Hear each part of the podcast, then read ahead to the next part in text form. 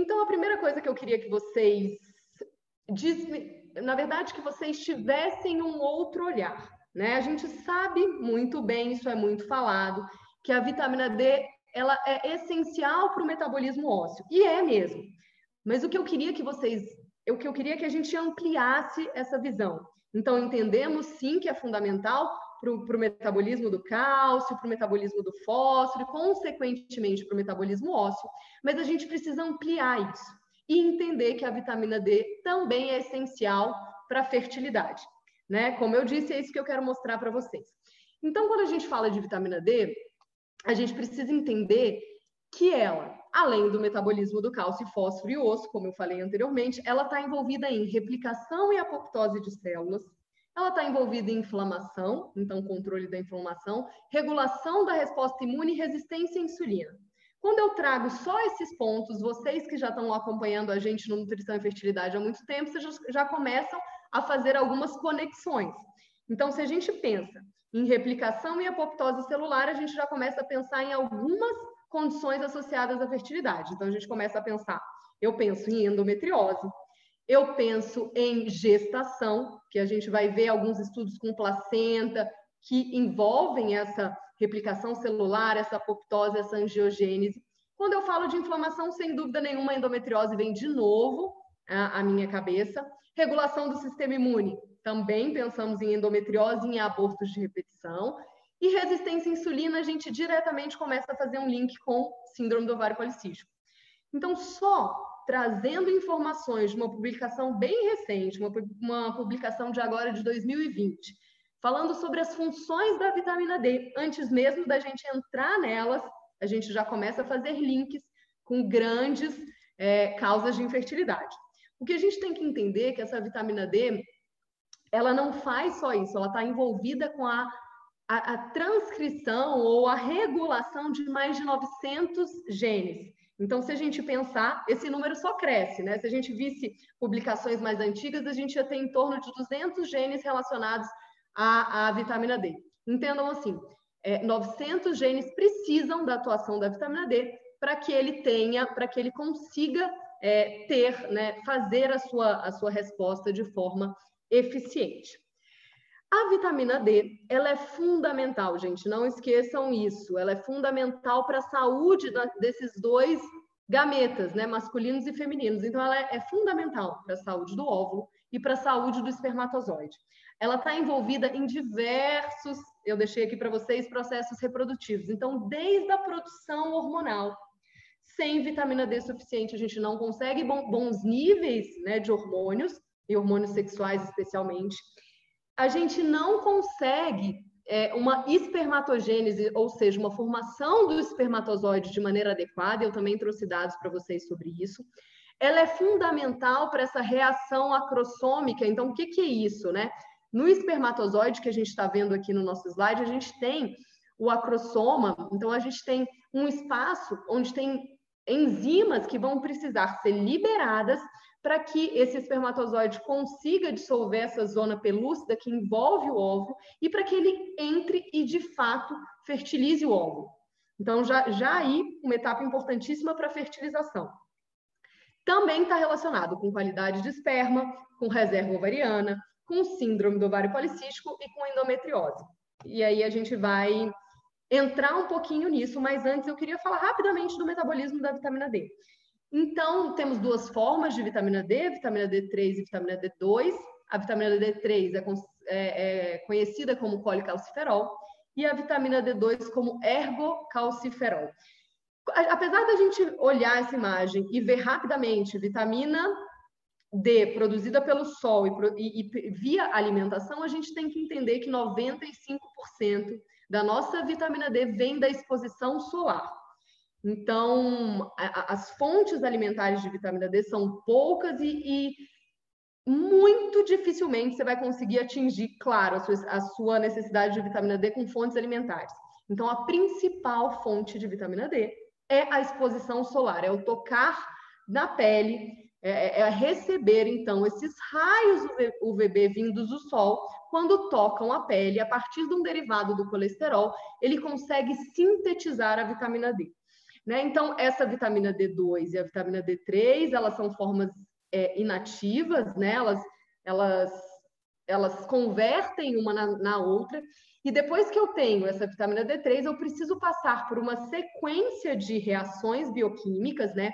Uma sequência de hidroxilações que acontecem primeiro em fígado e depois em rim, para que a gente consiga uma vitamina D fisiologicamente ativa. Uma vitamina D que consegue se ligar ao receptor, que é o VDR. Então, o VDR vocês vão ver amplamente distribuído lá nos estudos, é, é o receptor de vitamina D, em que essa vitamina D, depois dessas etapas de hidroxilação, se ligam né, ao seu receptor e aí vão é, ter a sua ação genômica. Né? Então, olhem aqui essa figura. Né? A gente tem diversas funções fisiológicas da vitamina D, mas eu, eu trouxe esse estudo porque ele evidencia muito os, a, a relação da vitamina D com reprodução e gestação. Antes, eu só queria dar um detalhe para vocês de receptor de vitamina D. O receptor de vitamina D é um receptor heterodímero e ele, é import... e ele tem associado a ele um, um receptor retinoide. O que, que eu quero dizer com isso? Assim, quando a gente pensa em ação da vitamina D, a gente tem que pensar em ter níveis de vitamina D adequado, mas também lembre, retinoide vem de vitamina A. Então, eu sempre tenho que ter níveis adequados de vitamina D e vitamina A, que são duas vitaminas que são fáceis da gente solicitar no sangue, que tem boa correlação é, com os valores no sangue com patologias, então não deixem de solicitar essa a vitamina D e também a vitamina A. Então, voltando para o que eu queria mostrar para vocês, né? A, a, função da vitamina D na reprodução e na, e na, na gravidez. Então, olhem aqui. Temos receptores de vitamina D no ovário, e, e os estudos são, são muitos e trazem de forma muito bem estabelecida o benefício da vitamina D para mulheres com ovário policístico. Temos receptores de vitamina D e ações mediadas pela vitamina D em útero e endométrio, trazendo uma importância muito relevante da vitamina D para processos de implantação, e a gente vai ver isso mais para frente também para endometriose. Tem um órgão que é muito beneficiado pela vitamina D, que é a placenta, e aí eu também trouxe alguns estudos para vocês mostrando que quando a gente pensa em placenta, a gente já pode fazer um link com pré-eclâmpsia e mulheres que são deficientes em vitamina D também tem mais chance de ter é, desfechos negativos na gestação, dentre eles a pré-eclâmpsia, mas não é só isso. Restrição de crescimento é, uterino, um bebê pequeno para a idade gestacional também podem estar relacionados à vitamina D. E reserva ovariana? Será que a gente tem alguma publicação sobre vitamina D melhorando a reserva ovariana? Temos. Então, trouxe aqui três publicações para vocês.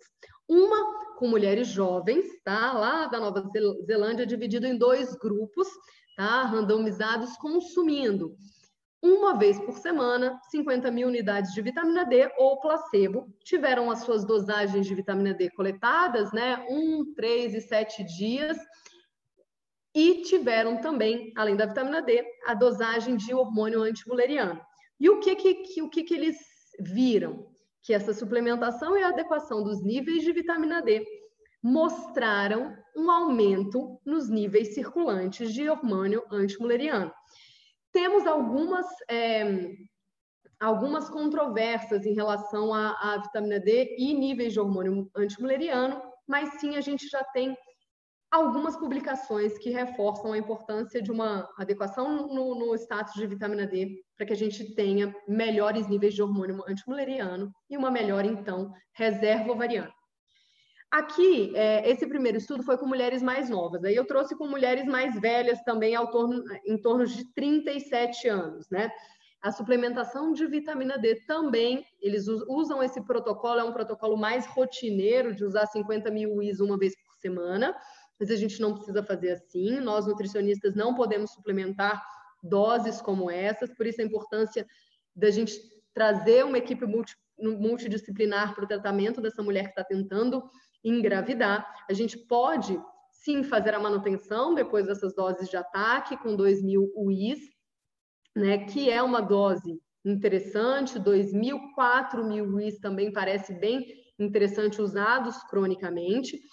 É, mas sim, temos que ter uma equipe ali para nos, nos para que a gente possibilite tratamentos com essas dosagens maiores. E nessas mulheres mais velhas também, a suplementação de vitamina D também melhorou os níveis de hormônio antimuleriano, melhorando então a reserva ovariana. Não só parâmetros de hormônio antimuleriano, mas também nesse outro, nesse outro recorte de um estudo que eu trouxe para vocês, eles mostraram que em mulheres inférteis, no estudo iraniano, mostrou que quando a gente traz essas mulheres para suficiência de vitamina D, a gente pode também ter uma melhora na contagem de folículos antrais, que também é mais um marcador para a gente avaliar a reserva ovariana. Então, já temos cólica, já temos reserva ovariana sendo beneficiada pela, pela vitamina D. E agora, é, se eu pudesse escolher uma patologia que tem mais benefício, vou arriscar, com vitamina D, a síndrome do ovário policístico, e também a que tem mais estudos, né? Coloquei um deles, um estudo randomizado, mostrando que a suplementação de vitamina D melhora o número de folículos dominantes, e quando a gente trata vitamina D com é, quando tem um cotratamento de vitamina D e metformina, eu consigo melhorar a regularidade do ciclo menstrual. É, temos mais coisas para melhorar a regularidade do ciclo menstrual. Eu tenho uma live aqui no nosso canal também do, do YouTube que mostra uso de diversas outras estratégias, você pode, vocês podem retomar. Mas está aí mais uma, mais uma suplementação ou uma orientação de exposição solar adequada que podem melhorar o número de folículos dominantes. Aqui, ó, gente, eles usaram doses menores. Né? Eles usaram doses de 4 mil unidades internacionais por dia, tendo esse benefício do, do, do, aumento do número de folículos dominantes e também melhora de parâmetros metabólicos gerais, especialmente o OMR, mostrando melhora então da resistência à insulina, diminuindo PCR, que é um marcador de inflamação. A gente sabe que mulheres com síndrome, síndrome do ovário policístico estão mais inflamadas e também tem mais estresse oxidativo.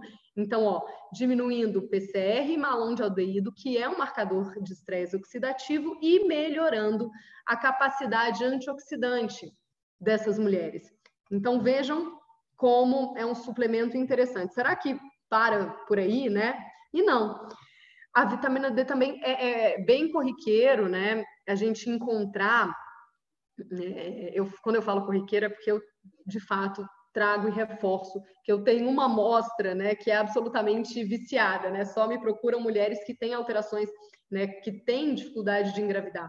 Então, eu vejo é, nessas mulheres com síndrome do ovário policístico, especialmente uma dificuldade em algumas de espessar esse endométrio. E aqui é, eu trouxe um estudo para vocês mostrando que mulheres, né, que estavam passando por tratamentos de, de reprodução humana, tiveram as suas, é um estudo com 110 mulheres, tiveram a sua espessura endometrial significativamente melhorada quando tinham níveis adequados de vitamina D.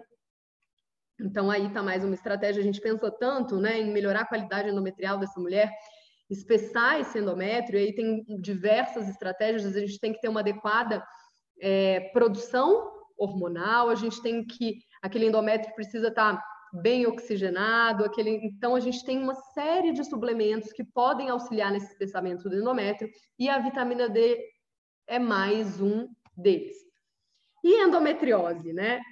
A gente viu lá no começo do nosso, da nossa live que vitamina D está tá relacionada à regulação do processo inflamatório, regulação da resposta imune, e a gente pensou em endometriose é, em vários momentos. E aí eu trouxe uma publicação de agora, de 2020, mostrando também é, uma correlação bem interessante entre status de vitamina D e endometrioma, né? Então, é, essa endometriose que se localiza no ovário e que tem grandes repercussões na fertilidade, na maior parte das vezes, né? Então, o que, que eles acharam?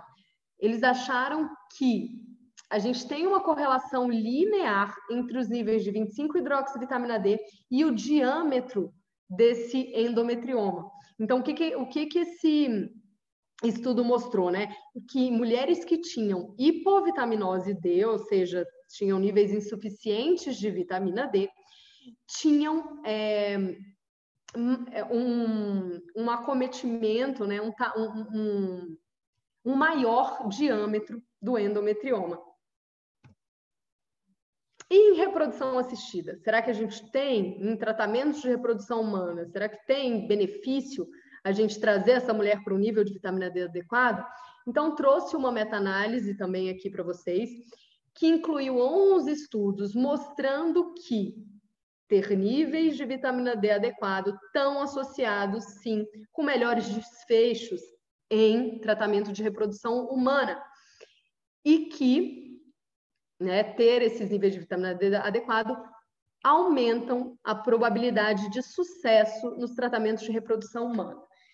E aí que eu fico absolutamente preocupada, porque, como eu, como eu falei no, no começo da live, eu recebo mulheres todos os dias que estão quando não passando por isso, pensando em passar por um tratamento de reprodução assistida e chegam lá, já tendo muitas vezes passado por, por médicos e profissionais da área de saúde, e chegam com a deficiência nos níveis de vitamina D. Então, será que a gente não está deixando de, de otimizar as chances dessa mulher? E aí, antes, antes que a gente. Eu não quero que vocês tenham a ideia que a vitamina D é aquela panaceia que resolve todos os problemas, mas sim, ela é um básico que precisa ser feito. Então, assim, é, ela não vai resolver absolutamente todos os problemas, mas com essas evidências que eu trouxe para vocês, ela sim pode melhorar as chances dessas mulheres engravidarem. Então, é, é algo que não é difícil de fazer. Então, por que não estamos fazendo, né?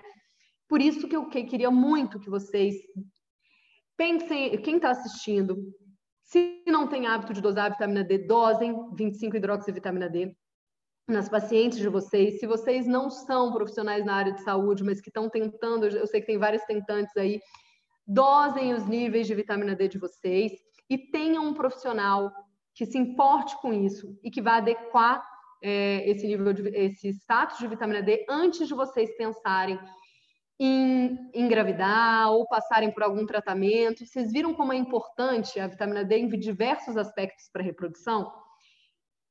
Eu queria muito que vocês saíssem dessa live, todo mundo é, é, com essa evidência da, da importância da vitamina D, mas a gente não acabou ainda não, tá? Tem mais estudos aí para vocês. Esse estudo é em síndrome do ovário policístico também. Eu deixei aqui na aba de reprodução assistida, porque ele traz um, é, é, uns dados bem legais, tá? Então, o que, que ele mostrou? Que, olha que interessante, é, é também um estudo randomizado, controlado, em mulheres com ovário policístico, mostrou que vitamina D foi identificado como um fator preditor independente de gravidez em mulheres com ovário policístico que se submetem à indução de ovulação. Traduzindo, é, ter, né? Então, se eu peço ter níveis adequados e suficientes de vitamina D, é, é um fator independente, é importantíssimo para que essa mulher aumente a chance de gravidez, tá? Especialmente se ela tem ovário policístico, se estiver é, passando por indução de ovulação. Olha aqui esse outro dado mulheres com níveis de vitamina D. Aí a gente já começa a pensar, ok, Marina, entendi que eu tenho que dosar, entendi que eu tenho que adequar, mas quanto que é esse adequado? Então, mulheres com níveis de vitamina D maiores que 45 nanogramas por ml têm mais taxas de nascidos vivos uma melhor receptividade endometrial quando comparadas àquelas mulheres que têm níveis menores de 20 nanogramas por ml. Então a gente começa a pensar que 20 nanogramas por ml não é a nossa meta e que a gente começa a pensar então em valores próximos ali a 45 nanogramas por ml. E aí eu trago baseado, não coloquei todos os estudos aqui, mas baseado em tudo que a gente lê, a gente precisa sim rever essa suficiência de vitamina D. Então, não se contentem com os níveis que, que o valor de referência dos, da maior parte dos laboratórios trazem. Né? Vamos pensar em algo em torno de 45 nanogramas por ml. É, e aí, quando a gente, a gente fala tanto de vitamina D, eu não quero que vocês pensem que quanto mais, melhor. Não é assim. A gente precisa trazer para um nível adequado, que parece não ser aquele nível adequado que a gente pensa para a saúde óssea, que em geral são os níveis de referência dos laboratórios, tá bom? Então, a deficiência de vitamina D está associado, sim, a uma baixa resposta, né? De, de uma baixa resposta, uma na indução de ovulação, uma baixa resposta no tra nos tratamentos de reprodução humana em mulheres com SOP.